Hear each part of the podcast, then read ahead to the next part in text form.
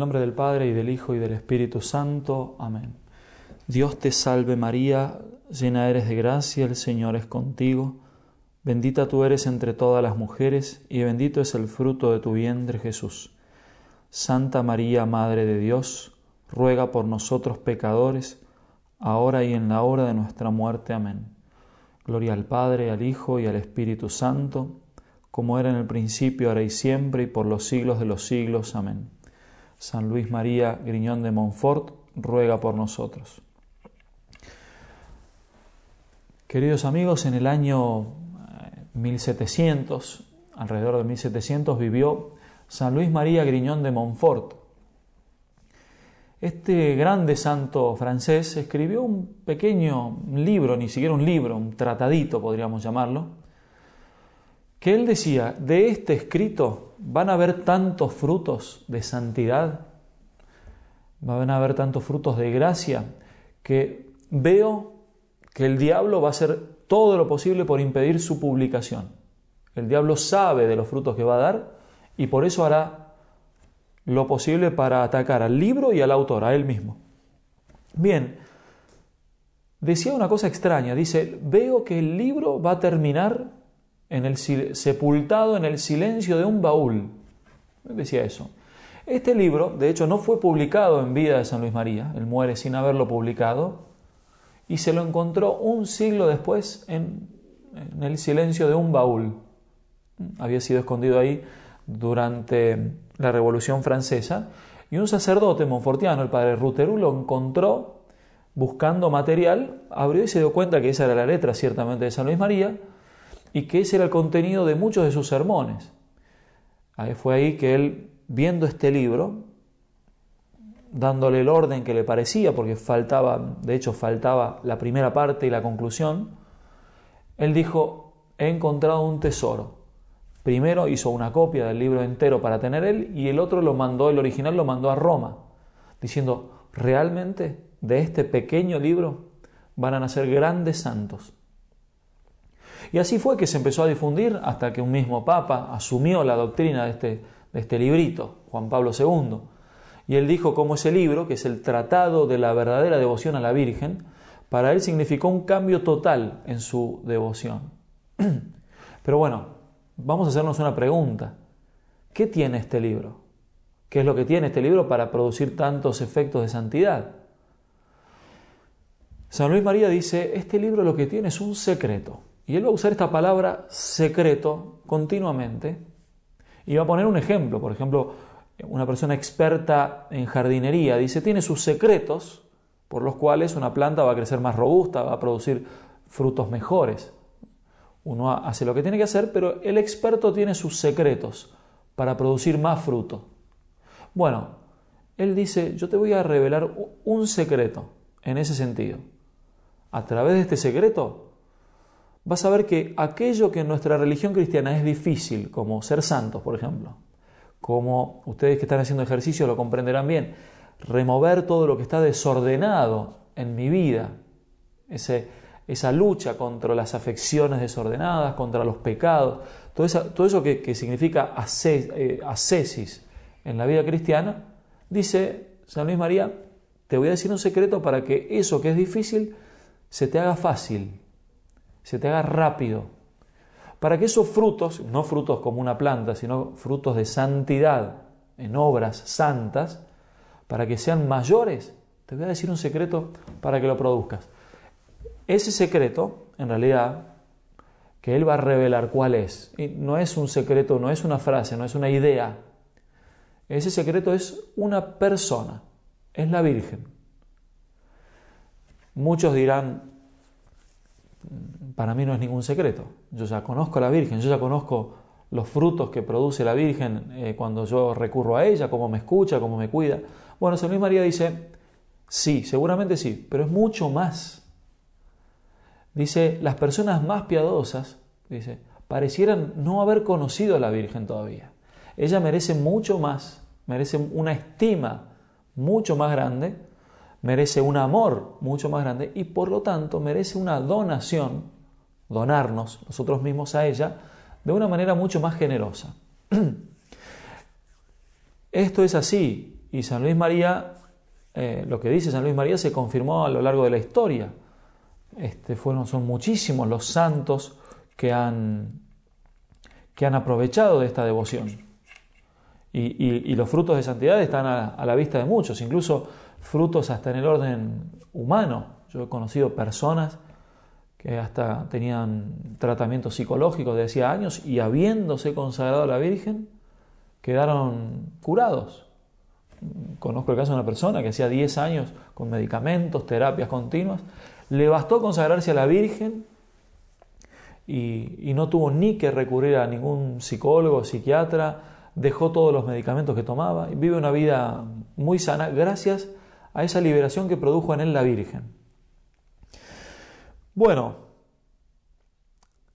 como les decía, este libro fue encontrado por este sacerdote, el padre Ruterú, que dijo, hemos encontrado un tesoro. Él le trató de dar un orden, porque encontró las hojas dispersas, pero bueno, faltaba la introducción y la conclusión.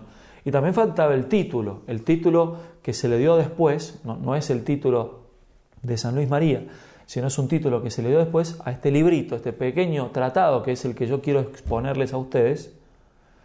Lo, llamaron Tratado de la verdadera devoción a la Virgen.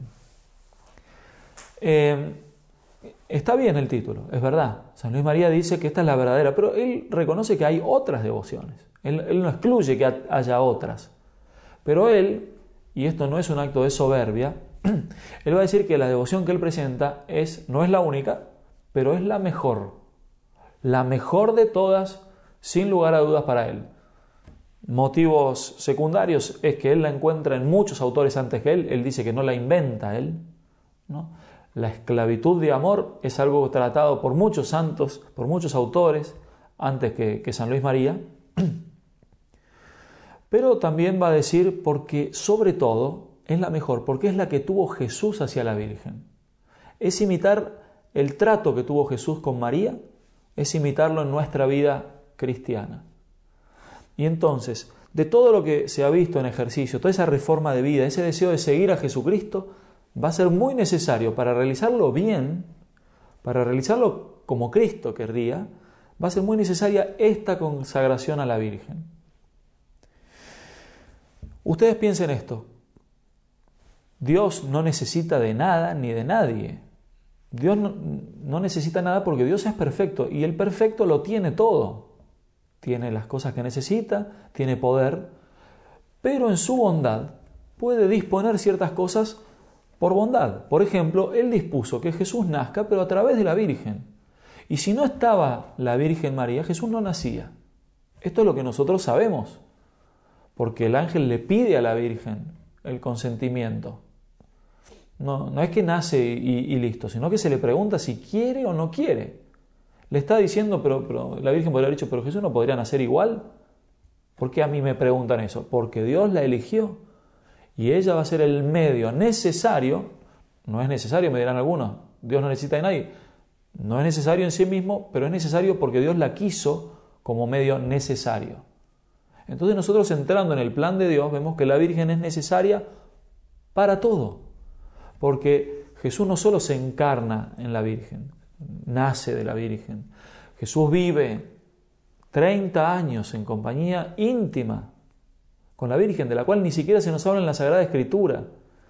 Jesús va a obrar su primer milagro movido por la Virgen, la Virgen estaba presente mientras él predicaba, dice la Sagrada Escritura, tu madre te está buscando. La Virgen va a estar presente en el cenáculo, no en el mismo lugar donde estaban los apóstoles, pero se, habla de en un piso distinto, se encontraba también la Virgen. Está la famosa tradición de la despedida de Jesús con su madre antes de irse a Getsemaní. Va a estar al pie de la cruz, lo va a acompañar en la vía crucis y va a estar al pie de la cruz. A la primera que se le va a aparecer es a la Virgen en la resurrección, como enseña la tradición, por más que no esté escrito en la Biblia. Dice San Alfonso que lo evidente no es necesario que se escriba, pero es evidente que a ella se le apareció primero. Va a estar presente en Pentecostés con la iglesia, cuando nace la iglesia. Entonces siempre todo lo que hace Jesús va a estar caracterizado por esa mediación de la Virgen. No, no va a hacer las cosas solo, las va a hacer en compañía de la Virgen. Él va a sufrir y en ese único acto redentor va a unir así a su madre. Por lo cual los dolores del hijo son los dolores de la madre. Eso sucede incluso entre nosotros, ¿no? Como esa parte del Evangelio donde una madre se presenta a Jesús y le dice, Señor, apiádate de mí, mi hija está gravemente enferma. Es interesante que la mujer esta no le dice, apiádate de mi hija que está enferma, le dice, apiádate de mí, porque mi hija, porque es, normal entre nosotros que el dolor de la madre, eh, que el dolor del hijo sea también el dolor de la madre. Y eso elevado a la redención, porque los, los dolores de Jesús tienen un valor único y, y tienen por lo tanto también un dolor único, entonces la Virgen va a participar en ese dolor tan agudo, esa espada que va a atravesar su corazón, y va también a recibir los frutos. Bueno, en todo esto es para decir que Jesús no quiso hacer nada sin la Virgen. Y por eso nosotros tenemos que tomar su ejemplo y no hacer nada de nuestra vida, incluso natural, nuestra vida cristiana especialmente, en todo aquello que es una obra de gracia, sin la Virgen, sin esa presencia de la Virgen. Esto puede parecer muy difícil, pero van a ver que no lo es. Otra cosa, antes de, pasar a explicarles el contenido, es que San Luis María quiere que tengamos con la Virgen el trato que Jesús tuvo con ella. Él es hijo de la Virgen y nosotros también, por adopción, por, porque el, hijo nos ofreció a su madre. Entonces, piense, por ejemplo, 30 años en ese silencio, en esa vida oculta, se dice. Nosotros, además de rezar el Ave María, rezar el Rosario, tenemos un trato íntimo con la Virgen, como cuando yo hablo con un amigo, dice, San, Ignacio en el coloquio, como un hijo le habla a su madre. Bueno, y es así como en todo lo que Jesús hizo a través de la Virgen nosotros queremos imitarla. bueno, vamos a pasar entonces a los pasos. Yo lo voy a dividir así de esta manera. Ustedes pueden leer entonces eh, con mucho fruto el Tratado de la verdadera devoción o hay otro opúsculo de San Luis María más pequeño, donde resume mucho del tratado, que se llama El secreto de María. Es un opúsculo más pequeño, ese sí conserva la introducción y la conclusión, pero eh, el libro más completo es el tratado. Conviene siempre leer los dos. Si ustedes leen esto van a entender perfectamente lo que dice San Luis María. Yo aquí lo voy a dividir según algunos pasos que hay que ir dando. Y ya que están ustedes haciendo ejercicios espirituales eh, y les pueda hacer de ayuda, vamos a hacer algo análogo a, la estructura de los ejercicios, a los pasos que tenemos que dar para esta unión con la Virgen, esta unión total que se va a dar con ella y que nos va a llevar a nosotros a realizar esos frutos de gracia y de santidad que tanto queremos. Y nos va, nos va a hacer esta santidad fácil y alcanzable. El primer paso es como el principio y fundamento de San Ignacio. Ustedes recordarán muy bien, San Ignacio empieza con, esa, con ese principio y fundamento que le va a dar sentido a todo lo que sigue. De hecho, la, la oración preparatoria va a ser siempre la de cumplir el principio y fundamento, en pocas palabras. En cierta manera, análogamente, podemos decir que la devoción de San Luis María tiene un principio y fundamento, en el cual que, se va a hacer presente todo el tiempo y que va a ser el verdadero motor de todo.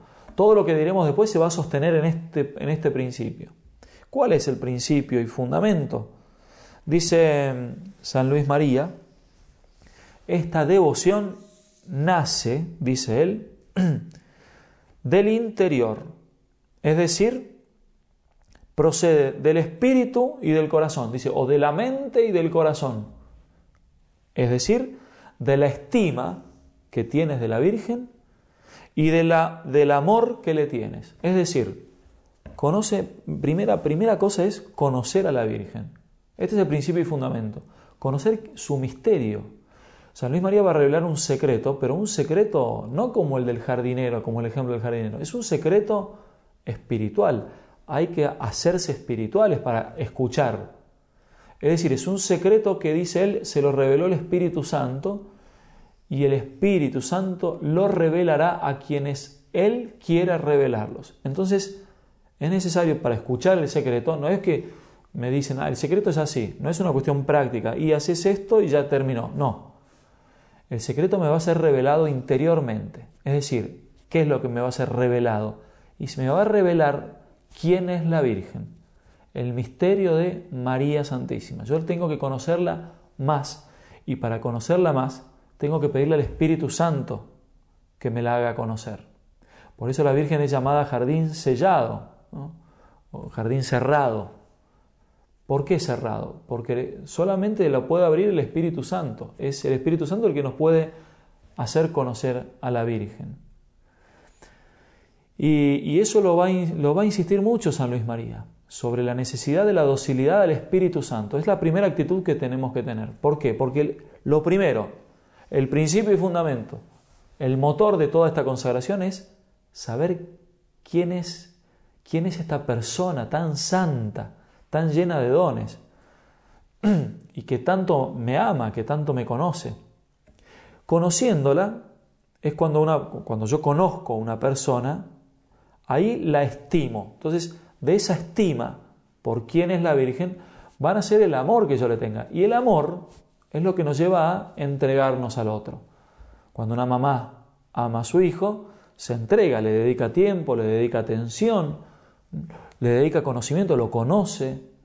Bueno, así, de, de ese conocimiento vamos a amar a la Virgen y así va a ser fácil esa unión total que queremos con ella, va a ser inmediata, porque el que ama se une al amado. El amor de la Virgen a nosotros está garantizado, falta el nuestro hacia ella.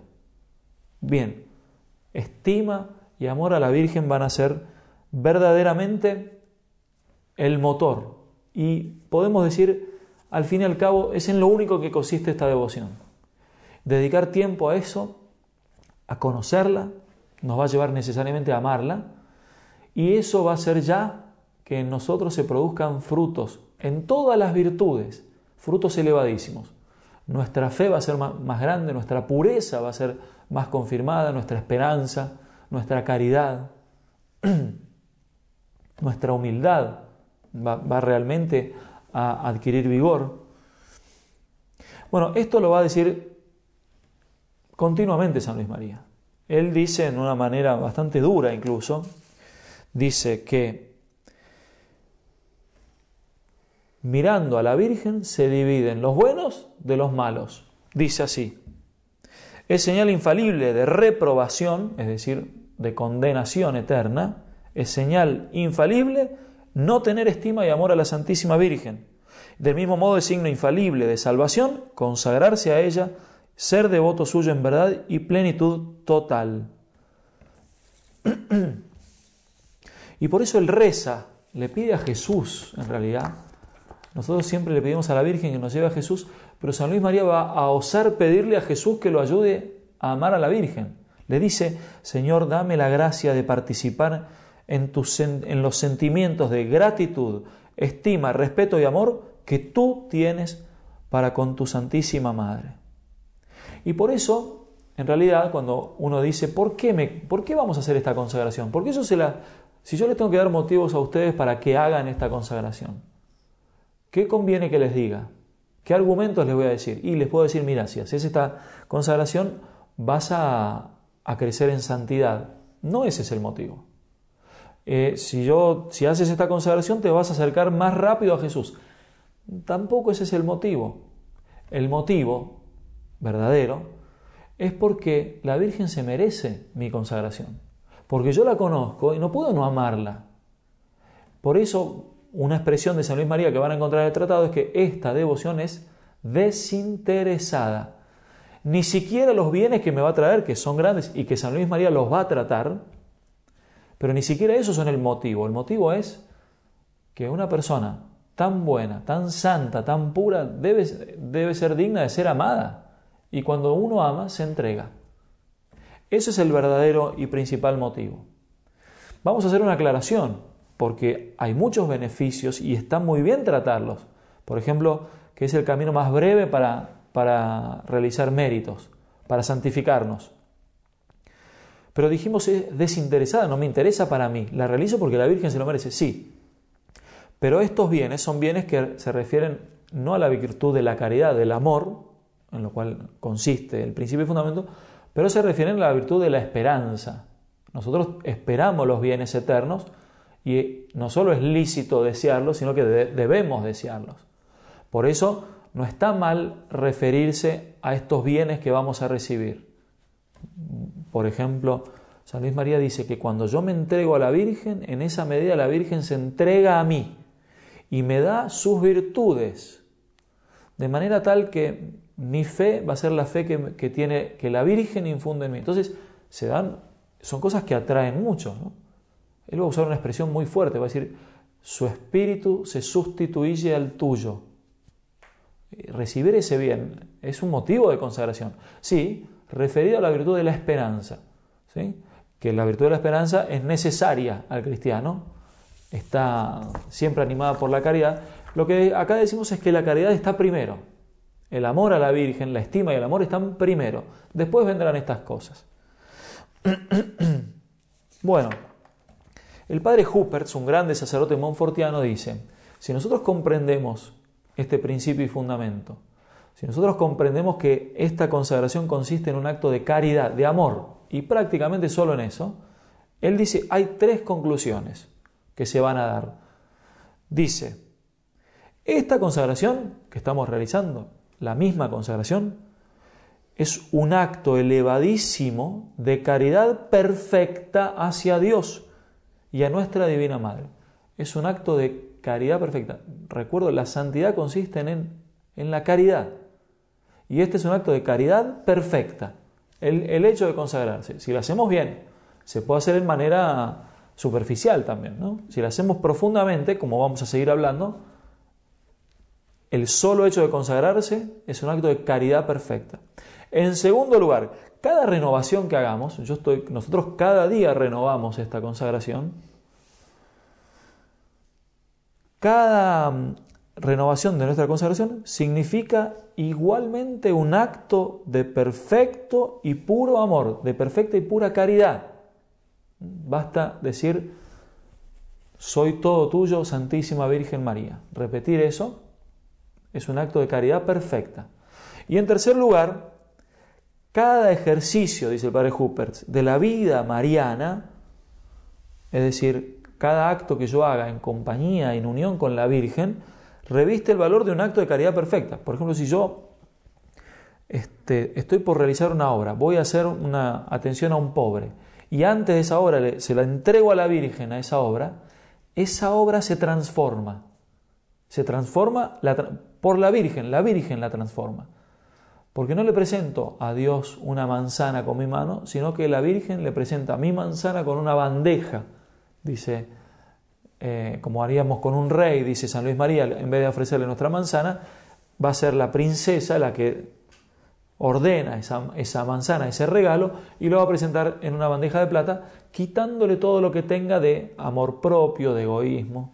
Entonces nuestras obras se transforman en un acto de perfecta caridad. Estos son los tres beneficios que se siguen. Bien, vamos ahora, sabiendo que esto se va a encontrar y que en esto va a consistir en la práctica toda esta consagración, vamos a algunos pasos.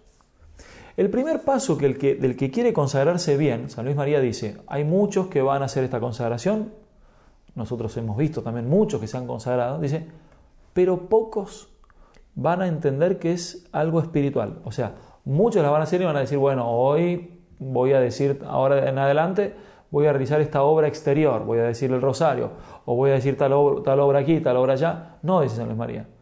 Esta devoción es interior, es un cambio interno en nosotros. Y pocos lo van a percibir, lo van a entender.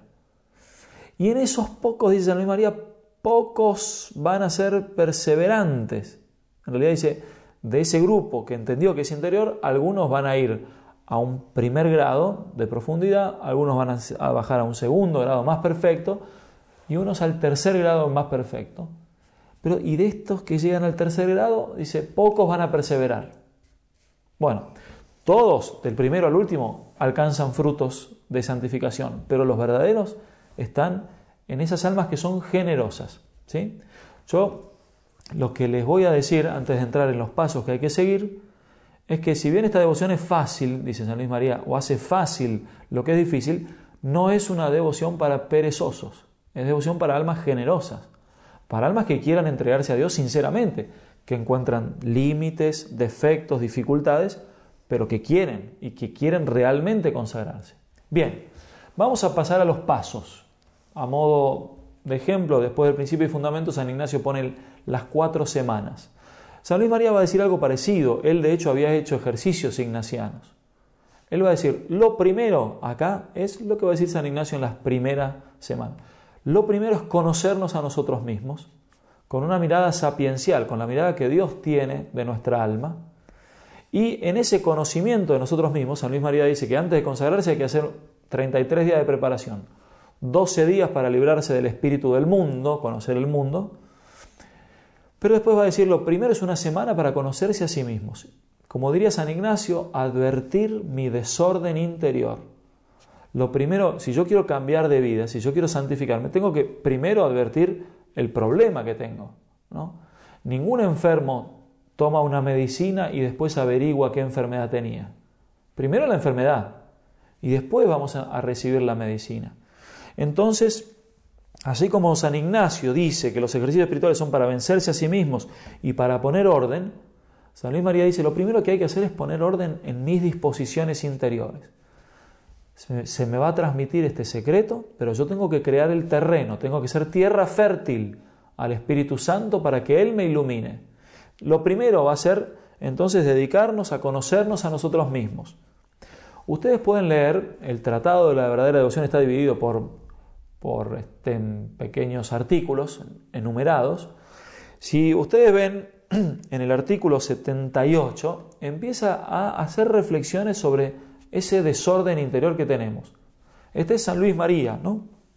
Dice, cuando se vierte agua limpia y clara en una vasija que huele mal o vino en una garrafa maleada por otro vino, el agua clara y el buen vino se dañan y toman fácilmente el mal olor, del mismo modo, cuando Dios vierte nuestra alma, infectada por el pecado original y actual, sus gracias y rocíos celestiales, sus bienes se deterioran y dañan ordinariamente a causa de la levadura de malas inclinaciones que el pecado ha dejado en nosotros.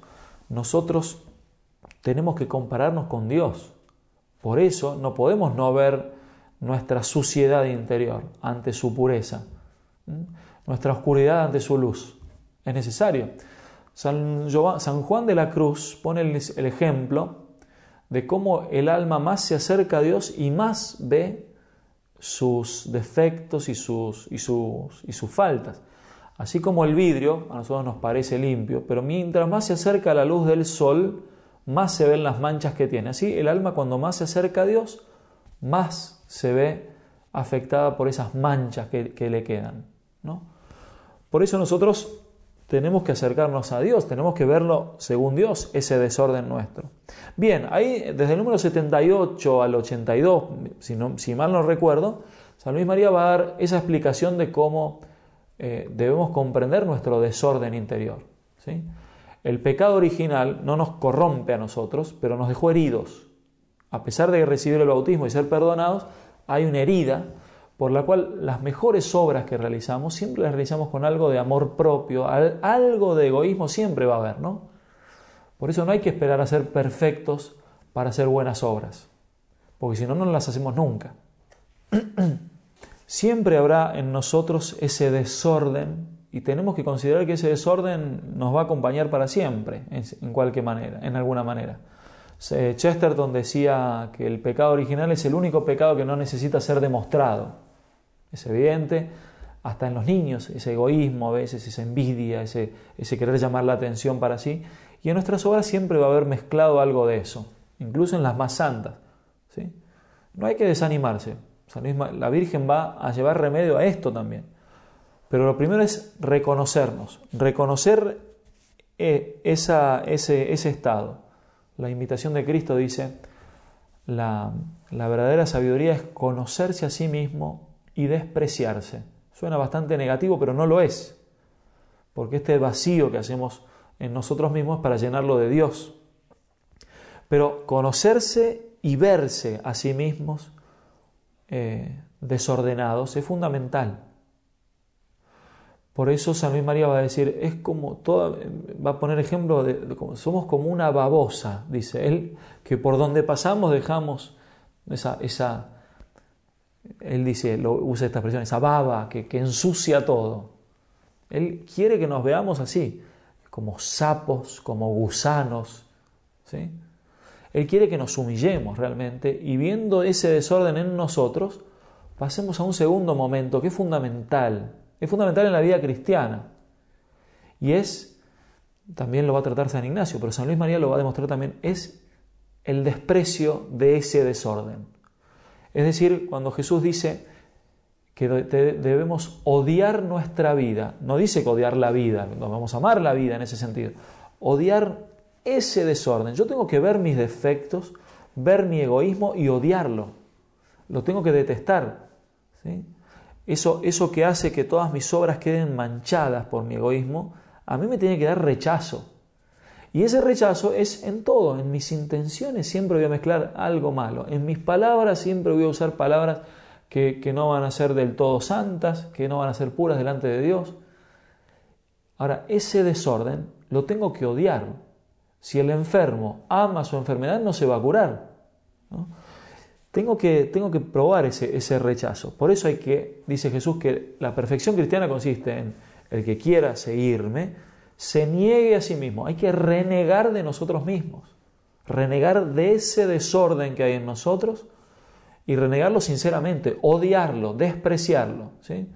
Despreciar la propia vida, el que solo el que desprecia su vida en esta tierra, la conserva para la vida eterna. Eso, dice Jesús. Otra traducción es, el que odia su vida en esta tierra, la conserva para la vida eterna. Por eso, dice San, Luis María, dice, la infinita sabiduría, que no da prescripciones sin motivo, no nos, no nos ordena el odio a nosotros mismos, sino por el hecho de que somos extremadamente dignos de odio. Nada tan digno de amor como Dios, nada tan digno de odio como nosotros mismos. Y no estamos hablando del prójimo, es y, no estamos hablando de nuestro, de nuestro estado, de nuestro, por ejemplo, de nuestro aspecto físico. Eso tenemos que agradecerlo. De nuestras familias, de nuestras cruces. Esas son cosas que no es esa vida la que hay que odiar. Esa es la vida que hay que amar. Cuando hablamos de odiarnos a nosotros mismos es el desorden interior que nos ata al pecado y nos aleja de Dios y impide nuestra santificación. ¿Mm? Bien, Podríamos dar un montón de ejemplos, pero ya ustedes vayan viendo, desde el 78, ahí en el, número 80 comienza a hablar ya de ese odio que debemos tener. ¿no? Y por eso no se escandalicen si van a escuchar en San Luis María esas expresiones de considerarme como una babosa, considerarme, son cosas que suenan feo, pero son teológicamente precisas. ¿no? San Ignacio va a decir considerarme como una llaga de la cual sale tanta putrefacción. Entonces, ¿qué sucede? Y ahora ya vamos entrando en lo que es la consagración. San Luis María dice que después de conocernos a nosotros mismos tenemos que dedicar una semana a conocer a la Virgen, a la Santísima Virgen. ¿Y qué sucede? Que nosotros nos encontramos con este desorden que odiamos y lo que nos pide la Virgen es que se lo entreguemos a ella. Miren, a nosotros entregar algo, regalar algo, se nos hace más fácil si es algo que no nos gusta. Acá yo le tengo que entregar toda mi vida, toda mi vida espiritual. Pero si yo, o sea, a mí me gusta, así como estoy, a mí me gusta tener tal cosita, a mí me gusta trabajar sin ningún tipo de referencia a nada, porque me gusta ese desorden que hay en mí, claro, donarme a Dios, entregarme a Jesucristo va a ser difícil. Pero si yo tengo en horror, tengo odio a eso, Entregarlo me va a ser fácil. Entregar toda mi vida, todas mis acciones, mi futuro, todos mis proyectos, no los quiero más. No, no me gustan. Les tengo hasta rechazo. Y por eso es fácil entregarse a la Virgen, donarme a la Virgen. Miren, acá lo que entra es, es esa entrega, lo que Santa Teresa va a llamar el don de sí, el don de sí mismo. Y ella se maravilla, se, se, se asombra de la fuerza que tiene el don de sí mismos. Por ejemplo, ella dice, me impresiona que tengamos tanto poder ante Dios. Repito, ¿eh? me impresiona que tengamos tanto poder ante Dios. Porque ¿en qué consiste ese poder? En que tanto yo me doy a Dios y así Dios se obliga a darse de ese mismo modo a mí. En la medida de mi generosidad, en entregarme a Dios, Dios se va a entregar a mí. Ahora, si esa entrega es a la Virgen, y si yo lo que entrego a la Virgen es ese desorden que no quiero más, que quiero renunciar, proyectos, ideas, pensamientos, situaciones, todos, todos, yo le tengo que entregar todo. Y le voy a decir incluso los méritos, va a decir San Luis María. Nosotros hacemos una buena acción y eso ante Dios tiene un mérito. Entonces Dios por ese mérito nos da un premio. Tampoco quiero ese premio. Se lo entrego a la Virgen, que la Virgen le dé ese premio. El mérito lo hago yo, pero la Virgen se lo entrega a quien ella quiera. Es entregarle todo a la Virgen y allí va a suceder algo asombroso que es esa entrega de la Virgen hacia nosotros. Pero hablemos un poquito velozmente, porque esto uno podría dedicarle mucho tiempo. Donarse a otro no es para que el otro me dé algo a mí. Donarse tiene que ser entregar. ¿Quién es el beneficiado en una donación? ¿El donante o el que recibe la donación? El que la recibe. Es para la Virgen. Cuando yo realizo la fórmula de consagración, se la entrego a ella, a la Virgen. Es por ella. ¿sí? Darse no es pedir, dice el padre Huppertz. Darse a la Virgen no es pedirle nada. Pero ¿qué sucede? Y con esto vamos a hablar del última de estas increíbles de los increíbles efectos que realiza esta consagración es que la Virgen necesariamente se entrega a nosotros. y este es el último es el último es la conclusión de, de esta consagración lo que en nuestras constituciones se dice marianizar la vida. Sucede que la Virgen, a pesar de que nosotros nos entregamos a ella de manera desinteresada, la Virgen es más generosa que nosotros y se entrega ella en una manera, dice San Luis María, inefable, se entrega a mí. Y por eso ella dentro de mi corazón, porque lo empieza a ocupar por el hecho de que yo me entregué a ella, yo le di mi vida, ella qué va a dar, qué, me va a dar en, contracambio, me va a dar su misma vida. Yo le entrego mis intenciones, ella me va a dar sus intenciones. Esto no va a ser algo explícito. San Luis María dice, no hace falta que sientas nada, pero esto va a suceder. Cuando vos te entregás a la Virgen, se establece un vínculo, dice San Luis María, una consagración, una pertenencia a ella que va a durar en el tiempo y en la eternidad. Pero luego de eso se va a producir, o, en el mismo momento, que la Virgen se va a entregar a mí. Y ahí San Luis María utiliza, él era un teólogo de, clase, como decía Juan Pablo II. Él usa expresiones que no son eh, pura oratoria o pura poesía, son teológicamente precisas. Su espíritu se va a sustituir al tuyo y lo va a decir en distintas maneras, ¿no? Por ejemplo, dice él, vas a participar en las intenciones de la Virgen. Nosotros aquí, por ejemplo, en Italia estuvimos trabajando mucho para hacer un colegio. Por gracia de Dios empezó. Pero nosotros antes de que empiece, estábamos dispuestos a que todo ese trabajo que estábamos realizando no concluya en un colegio, sino era intención de la Virgen. Que todo ese trabajo que estábamos haciendo dependa de las intenciones que tiene la Virgen. Cuando se realizó el colegio supimos que, era intención de la Virgen misma que se realice, pero ella misma nos fue cambiando ciertas cosas. Nosotros lo queríamos en un lugar y ese lugar no pudo ser, pero sí se realizó en otro.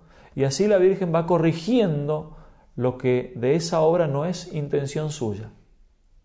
Y así nosotros estamos dispuestos en todo lo que hagamos al fracaso. San Luis María, Griñón de Montfort, se la pasó toda su vida fracasando, su vida pública le iba mal en todo, porque él entregaba sus obras a los deseos y determinaciones de la Virgen.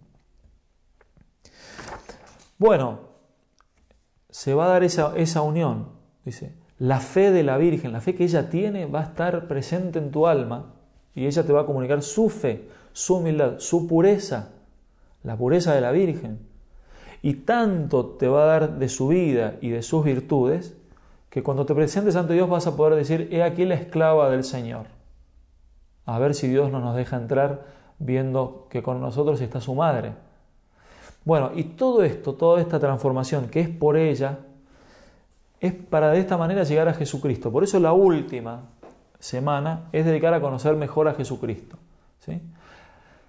La causa final ¿no? de, de, todo esto es Jesús. O sea, queremos llegar a Jesús. Y esta entrega a la Virgen es porque no nos puede llevar a otro lugar que no sea Jesús. Voy a terminar eh, explicando en este marianizar la vida lo que hace la Virgen, es esa transformación interior, pero cómo nosotros vamos a responder a esa marianización son con lo que San Luis María va a llamar las prácticas interiores, que yo voy a nombrar velozmente. Él tomando de esa expresión que, en la cual ofrecemos la Eucaristía por Cristo, con Él y en Él, todo honor y toda gloria, Él va a decir, va a usar, evidentemente, fundado en esta expresión, va a usar cómo vive, cómo ofrece a Dios, porque ahí le ofrecemos a Dios, pero por Cristo, con Él y en Él, no lo hacemos solos, por Cristo, con Él. Bueno, ¿cómo le ofrecemos a Cristo? Lo vamos a ofrecer por María, con María, en María y para María. ¿Mm? Nosotros decimos por Cristo, con Él, en Él, a ti Dios Padre Omnipotente, pero todo honor y toda gloria a Cristo también. Bueno, de la misma manera, por María, para María va a significar eso. Son cuatro prácticas interiores. Las exteriores son más fáciles de entender, las interiores son un poquito más difíciles. La primera es todo por María. En todo vamos a actuar por mediación de María. Antes de estudiar voy a ofrecer, le voy a entregar mi estudio. No, mientras estudio no voy a estar todo el tiempo pensando, pero antes sí. Le voy a ofrecer todas mis obras apenas empieza el día. Le voy a ofrecer hasta mis oraciones a Jesús antes. Le voy a ofrecer mis buenas obras. Una mamá va a ir a cocinar y, va a ofrecérselo a la Virgen. Como digo, no es necesario que esto se haga todo el tiempo. En realidad basta una vez. Basta que yo ponga lo que se dice la intención habitual. Es decir, yo ofrezco absolutamente todo lo que haga en este día. Pero hay que renovar, aunque sea con una frase, esa donación nuestra a la Virgen. Pero bueno, todo por medio de María. Para llegar a Jesús, claro, queremos llegar a Él, pero no queremos llegar solos. Queremos llegar con ella. Y yendo a ellas, sabemos que ella nos va a llevar al Señor. Por María. Acuérdense, la primera práctica, que todas mis obras sean por medio de María. En segundo lugar es con María. Con María como ejemplo. A veces la palabra no ayuda, pero con María significa con su compañía, pensando a cómo actuaría ella, pensando a su pureza, a sus virtudes, ver que mi pureza sea imitación de la suya. ¿sí? Por eso es necesario tener a la Virgen como modelo. Puede ser muy útil a este respecto considerar el libro de San Alfonso María de Ligorio, Las Glorias de María. Bien, por María primero, segundo, con María, María como modelo, modelo de todo lo que yo tengo que hacer, como el molde en el cual yo me tengo que fundir, va a decir San Luis María. Bien, en tercer lugar, la práctica más interior, si se quiere, de todas, por lo tanto la más misteriosa, en María. Yo voy a dar un ejemplo veloz. Nosotros vamos delante de una imagen de la Virgen y le rezamos y esa imagen nos, nos ayuda. Yo puedo ir en peregrinación. Bueno, son acciones acompañadas de lo interior, pero acciones exteriores. San Luis María dice, en cierto modo, tienes que hacerte una idea de la Virgen, como si uno tuviese la estatua en, la mente y en el corazón. A esa estatua, a esa, a esa estatua, no, a esa imagen de la Virgen, que vos querés que sea la Virgen misma. A la Virgen misma a través de esa idea tuya, ahí resale, en tu interior. Ahí hablale, ahí tenés que hablarle, ahí tenés que exponer tus problemas, ahí tenés que querer imitarla en María. Y por último, para María. Tenemos que trabajar, que ganar méritos para que ella pueda aumentar su reino. Por eso, si yo hago una buena obra, se la ofrezco a la Virgen para que ella extienda su reino donde ella quiera. Nuestras buenas acciones nuestros méritos son para ella. Y trabajar para ella, hacerla conocer, que, todos, que otros la conozcan, trabajar para que ella reine. Bien, estas son las cuatro, eh, las, cuatro maneras, las cuatro em, prácticas para que esta devoción sea interior. Si yo realizo estas cuatro prácticas de alguna manera, mi devoción va a ser interior. Recomiendo mucho, les vamos a dejar a disposición un examen de conciencia que hace el padre Hupert sobre todas estas prácticas interiores, de manera tal que uno las pueda llevar mejor a la práctica.